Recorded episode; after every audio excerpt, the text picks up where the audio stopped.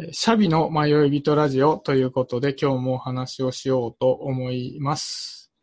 今日はですね、また新しいゲストをお呼びして話をしてみたいなと思うんですけども、今回はお友達のエン君に来てもらって話をします。よろしくお願いします。よろしくお願いします。エンと申します。よろしくお願いします。前にもマーサっていう、まあ、パントマイミストのお友達と喋ったんだけども、うんまあ、出会ったきっかけっていうのはエンもマーサも同じで、コルクラボっていうオンラインサロン、オンラインコミュニティで知り合ったんだよね。そうですね。で、エンは僕より後から入ってきて先に卒業したんだけども、まあ、あの、コルクラボにいた時から仲良くしてもらってたので、はいそのままつながりがあってっていうことですね。そうですね。仲良かったです。いや、本当に。まあ、バディ制度っていうのがね、あの、1対1で組む制度で、そこから結構一緒二人で、ここじゃないんだけど、ラジオトークでね、一緒に喋ったりもしたもんね。うん。ラジオ撮りましたもんね。ラジオ撮った。うん。でね、今回何の話をしようかなと思った時に、結、構、コルクラボってコミュニティでみんなで喋っていた時に、すごい印象的に残ってた話があって、なんかやっぱり、あの、コルクラボっていうコミュニティ自体が、割とアウトプットを重視するコミュニティなんで、みんなツイッターをやってたり、ノートやってたり、こうやって音声配信してたりするんだけども、なんか円は、どっちかっていうとこう、異色のキャラクターで、こうじっくり考えて、いい意味でね、じっくり考えて、一個ボンって出すっていうよりは、とりあえずいろんなことを先にやってしまおうみたいなのが、すごい感じたわけ。うんうんうんで、結構さ、ブログとかを書いて投稿するときでもさ、はいはい。この表現が正しいかどうかわかんないけど、ちょっとわかりづらい文章とかだったりするじゃん。そうですね。だあの辺のさ、例えばさ、ブログを書こうと思ったときに、うん、なんか動機になってる部分とかってあったりするのかな、なんかわざとわかりづらくしたりしてるわけじゃないじゃん、小別に。そうですね。全あ、そのままでいくと単純に分かりづらいってだけなんですけど、なんだろうな。でも最近は結構うん衝動的なものに駆られたら、あ、書こうってなりますかね。文章だったら。うーんそれはきっかけとしては、なんか書きたいっていう衝動なのか、これについて書きたいっていう衝動なのか、うーん、書き留めたいですね。どちらかというと、最近の場合は。うーん何か思ったことがあって、あ、これうん書き留めておきたいなってうん。思ったら、うん。そこからなんか文章をいろいろ構成して落としどころを考えて書くっていうよりは、ババーってこう勢いで書くみたいな感じなの？そうだね。そうだね。本当に。自分はこれからもずっとまだまだ生きていくとは思うんだけども、うん。誰しもそうやって思ってるとは思うんだけども、うんうん。なんか今、その衝動的に思ったこととか、単純に感じたこと、気づいたことでもいいんだけども、一旦熟成させるタイプというか寝かして、うん。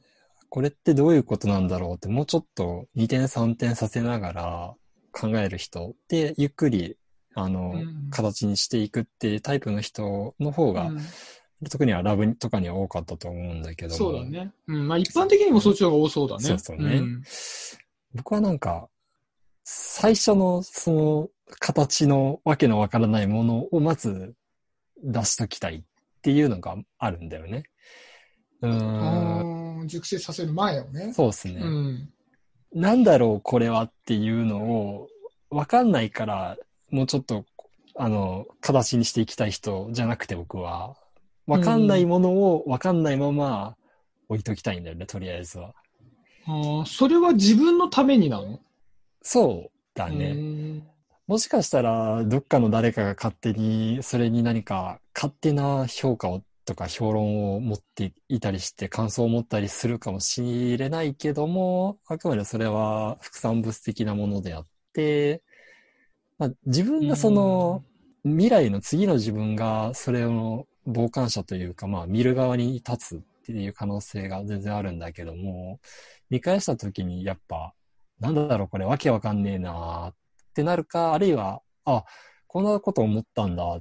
当時の自分は、みたいなことを、それを分かってるとか知ってるとか、そう思ってるから、わけわかんないっていうところをとりあえず置いとく、形にしておくっていうのは多いね。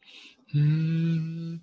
いや、確かにね、今の話聞いたときに、一つ思い当たるエピソードがあって、うん。縁は一回だけだったかなあの、コルクラブの温度っていう別のポッドキャストの番組にね、はいはい、僕はちょいちょい参加してるんだけど、縁は一回だけ？あの時だけっすね。でね、その時に、まあ、喋、うん、ったんだよね、僕も参加して。そうです、言いましたね。で、その参加した後に、縁が一人で、うんうん、多分ね、最寄りの駅とかでなのかな、ラジオトーク。やりました、やりました。で、ラジオトークで喋ってたんだけど、うん、その、ポッドキャストの時に喋っている感じよりも、うんうん、なんか、数段と雄弁に喋っていて、で、そのね、雄弁に喋ってるのを聞いた時に思ったのが、あ、うんうん、これ喋り始めながら何か気づいてんだなって感じがしたの。うんうん、なんかその時にはスイッチを入れることだけを決めていて、だから話がこうシンプルには収まらないんだけど、話してる最中に自分の中で、ああ、こういうことかみたいな感じで喋ってんだなみたいな。なんかあれも衝動的に喋り始めたんだろうなっていうね。結構あれも確か4回5回撮り直してますからね、しかも、そうで撮りながら。あなんか、そうそうそうなんか違う。あ、でも、もっと、そう、喋り出したらどんどん出てきたんですよ、あの時も確か。そう、そんな感じでした。うん。そうそう。最初予定してたことと全然中身が膨れながら膨れながらで、でも最終的に出したっていう感じでしたけどもね。へえ。なんかそういうやってさ、まあさっきブログの話をしたけどさ、うん、今、円は YouTube とスタンド FM で配信をしているけども、うん、これも何、スタンスは一緒なの？そうですね。スタンド FM はもうちょっとちゃんとやろうかなみたいな、人の情報になろうかなの匂いはさせてますね、今は。ああ、なるほどね。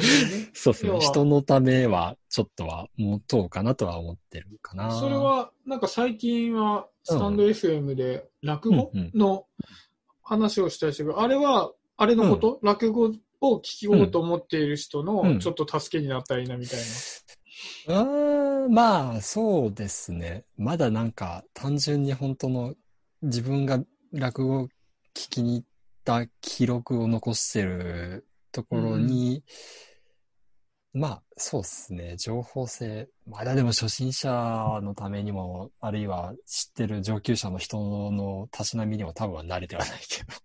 まあまあ、でも、話す内容を決めているっていう意味では、ってことね、うんうん、そうですね。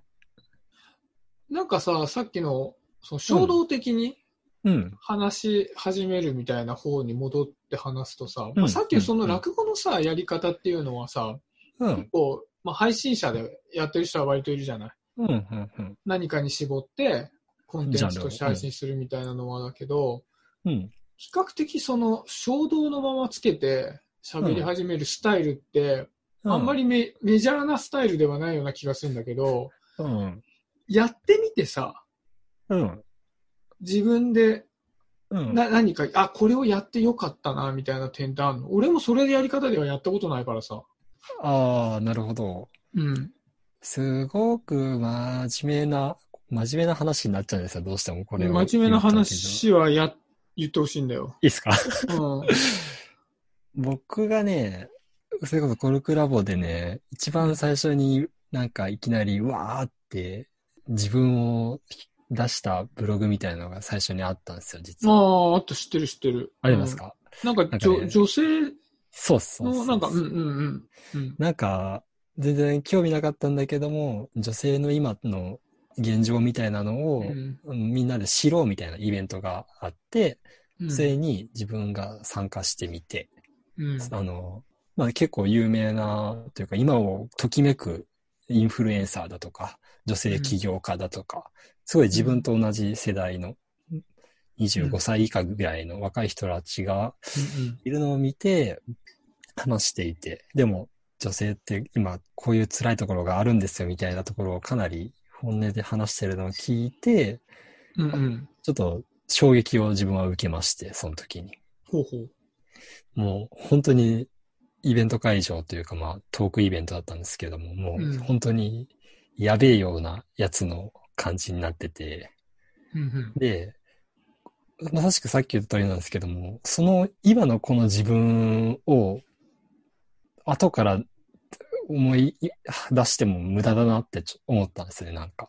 あ、その興奮を記録しておきいたいみたいなね。そうです、そうです。本当になんか、なんだろう、地震が起きた時のなんか、なんだろうな、地震とか、まあ、海外だとテロみたいなところとかでも、ジャーナリストの人がなんかすごい頑張ってカメラを回すとか、うんうんうんうん。まあ確かそれの自分版ですよね。うんうんうんうん。その時にやったんですよね、実は。でも、帰って、まあ、ぎ実家か、実家じゃねえな、自宅から、まあ、30分から1時間ぐらい、あの、帰宅してから、そのイベント終わってから、もう実質で自分のカメラ、っていうかスマホですね、本当に。をインカムにして、で、自分の顔を見ながら自分で喋るっていうのを最初にやったのが最初だったと思うんですけども。あ、あれ、それはブログじゃなくて、な、何かに投稿したの？その、それ喋ったの YouTube に上げてます。俺、それは見てない気がする。それはね、僕もね、非公開にしたり、出したりっていうのを、あ今は出してるのかな？今消し非公開かな？あなぜねるほど ?1 時間半から2時間ぐらいあんのかな？確か。え、そんな喋ってんの？もう、ノーカット、ノーカットではないかなでも、うん、そのままでずっと喋りましたね。へえ、すごいね。多分1時間から1時間半ってね、はい。なかなか喋りきれるもんじゃない。それが何？なんか原体験みたいになってんの？そうだと思いますね。どっかで多分インスパイアされたのが、なんかこう、昔の戦国武将、誰だったかな家康とかだったかななんか、戦で負けて、負けて、なんかどっかで、まあ、敗戦で、まあ、逃げ帰ってくるときに、なんか脱粉してしまって、うん。そ、その惨めな様を絵に描かせたみたいなのが確かあったんですよ。エピソードとして。へえ。もう、これを自分の惨めな様を残しておこうみたいな感じで、今しめとしてじゃないですけども。結構、だからす、ああ、そういうのっていいよなって、どっかでそれが起こる前に自分の中で確か思ってたんですよね。まあ、本当は自分のね、そういう惨めな弱々しい様みたいなのって、やっぱもう記憶から消したい方なんですけど、僕も人並みには。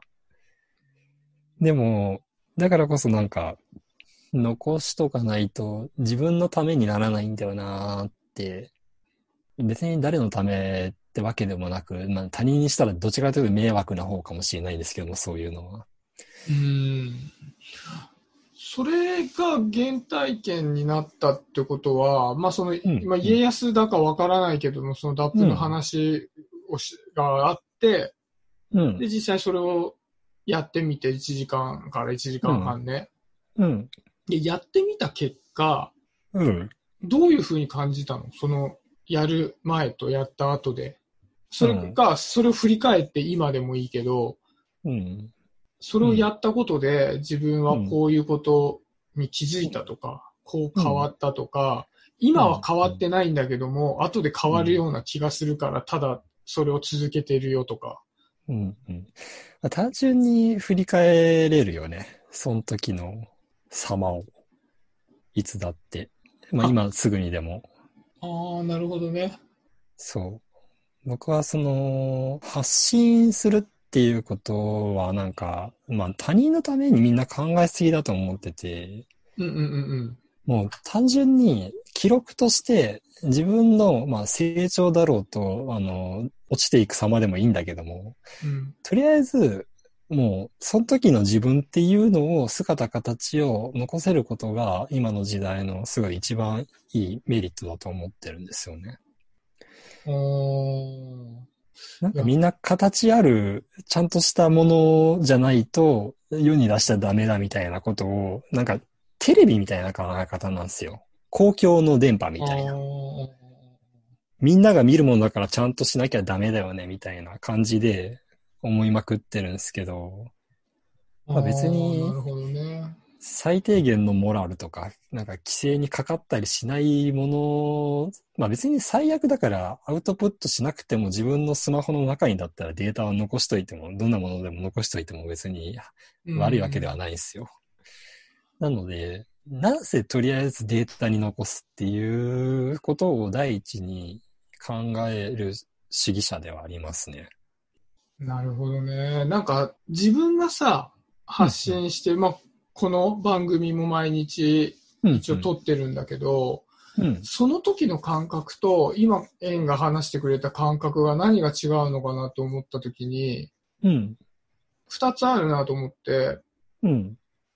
一つは、自分がそれを発信するって決めた瞬間に、うん。その、気づこうとするわけ。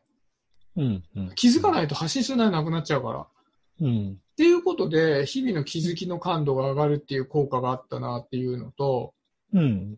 もう一つは、自分はやっぱり話すのが上手くなりたいわけ。なんうんやっぱり自分の聞き返せば聞き返すほどここいらなかったなとか余計だなとかって思うから、一つ。一つステップアップしたいみたいな気分があるわけ。うーん。で、これ共通しているのがさ、うん。自分が発信をすることによって何かを得たいっていう行為なんだよね。うん。うん。気づきを得たいとか、うん。要はスキルを得たいとかね。うん。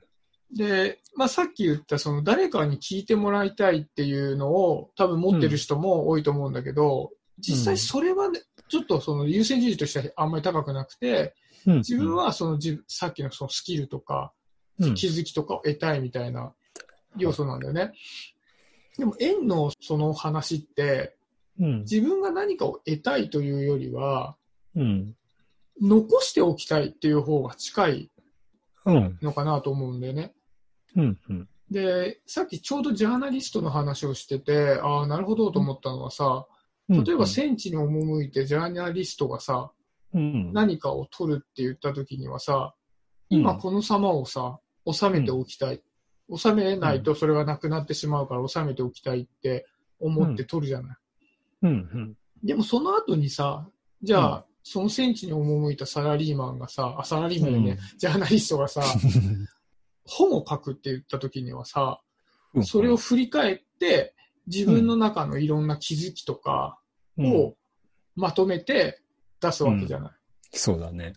で、多分、その撮った写真が後で意味を帯びるように編集してドキュメンタリーを作ったり、写真集を作ったりはするんだろうけども、その時、その瞬間はさ、うん収めるっていうこと、記録するっていうことだけを考えてるのかなと思うわけ。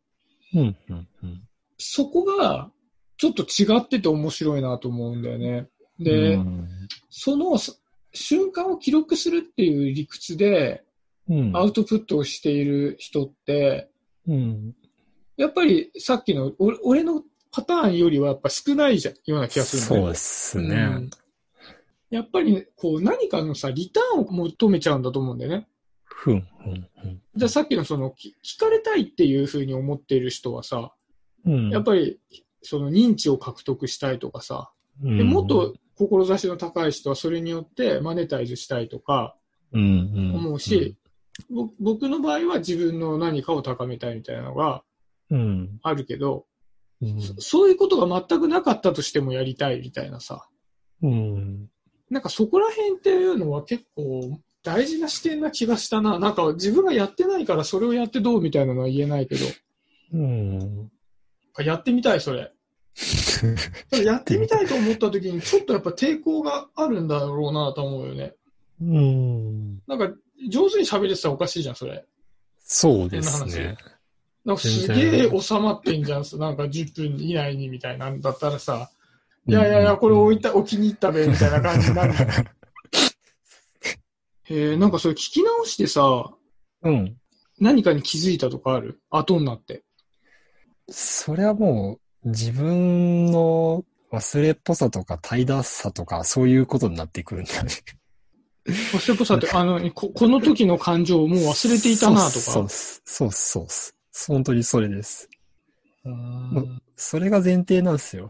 どうせ忘れるというか、その時の炎はどんどんどんどん小さくなっていくよなっていうのは、うん、あるからこそ、そこでちゃんと旗を立てとかないと、あ確かに。ね。うん。いや、確かにだな、それ。そそのさっきのさ、初めの話のさ、うん。女性の、うん。まあ、生きていく上での大変さとか、そういうたうん対談みたいなのがあったって言ったじゃん。うん。で、そのことでさ、縁うがん。手に入れた気づきみたいなものをさ、うん。別に忘れないようにできるじゃん。うん。まあ気づいたんだから。気づいて変わったんだから、うんそうなんだけど、うん。その時に自分がどんな気持ちでいたのかっていうのはさ、割と忘れるよね。そうだね。なんかアーカイブ性が低いからさ。うん。うん。うん。で、それを残しとくことによって、あ、あの時に自分はこんなに震えてたんだみたいなのはさ、うん。うん。それ取っときたいね。確かにね。そうだね。ね。そうするとさ、うんなんかやっぱりアーカイブされてるものってさ、うん。抽象化して頭の中に入ってんだけどさ、うん。大事さが薄れてくじゃん。そうだね。やっぱり言葉に置き換わっちゃったりするし。うん、うん、うん、うん、うん。どんどんどんどん端的化されちゃうと。うん。そうだよね。だからそれを感情も込みで思い出せるようにするには、うん、やっぱりその場でバシッと取った方が良かったりするのかもしれない。だからその別に公共の何かに乗っけとく必要はないのかもしれないけど、うん、うん、うん。まあただ公共の何かに乗っけないと、なんか喋るときになんかピリッと感が失われるからな。なるほどね。ちょっとそれやってみて。なんか俺結構忘れっぽいんだよ、そういう感情をね。忘れます、忘れます。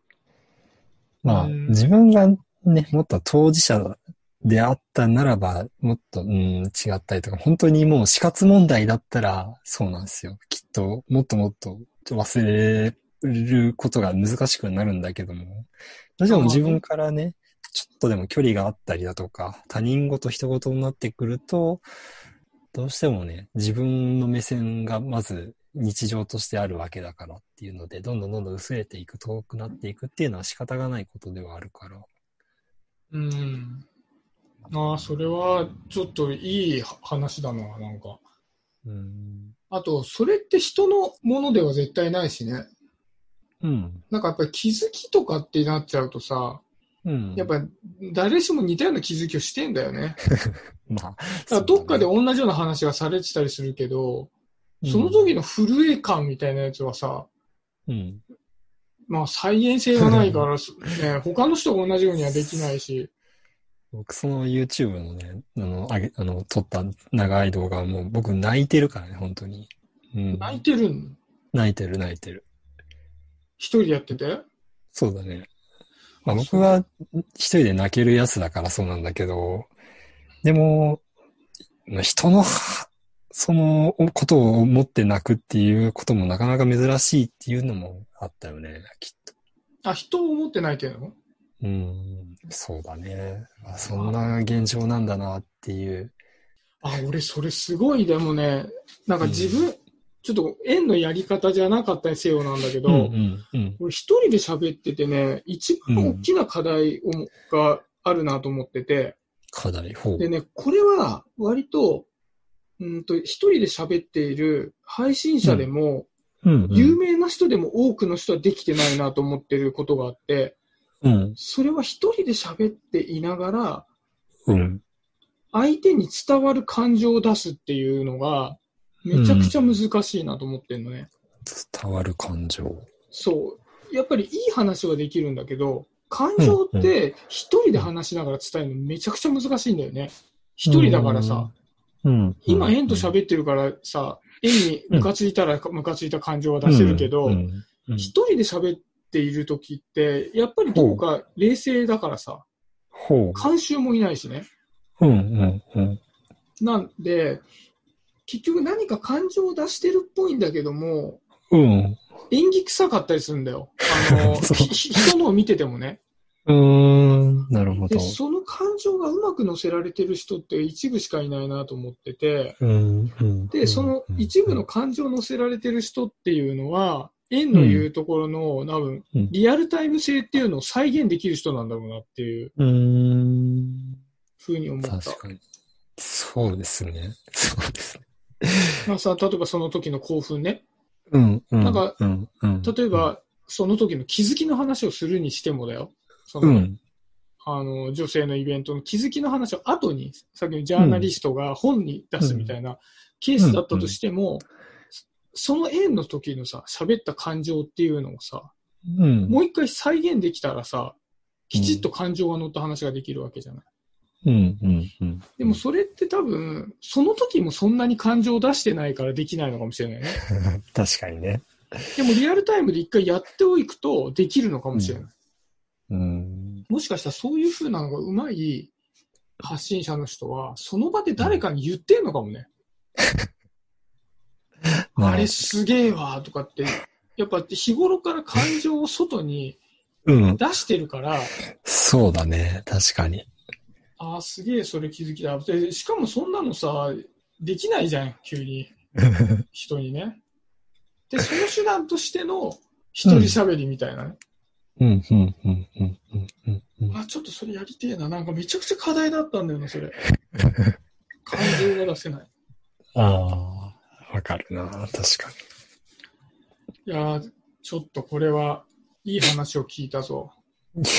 ちょっと今後の配信用のシャビの変化を聞いておいてほしい。ちょっともう聞こ ちょっとね、そろそろじゃあこんな感じで、いい話が聞けたタイミングで一旦締めましょうう。か。はい。じゃあそんな感じで、じゃあ今日もありがとうございます。久々でした。バイバイ。ありがとうございました。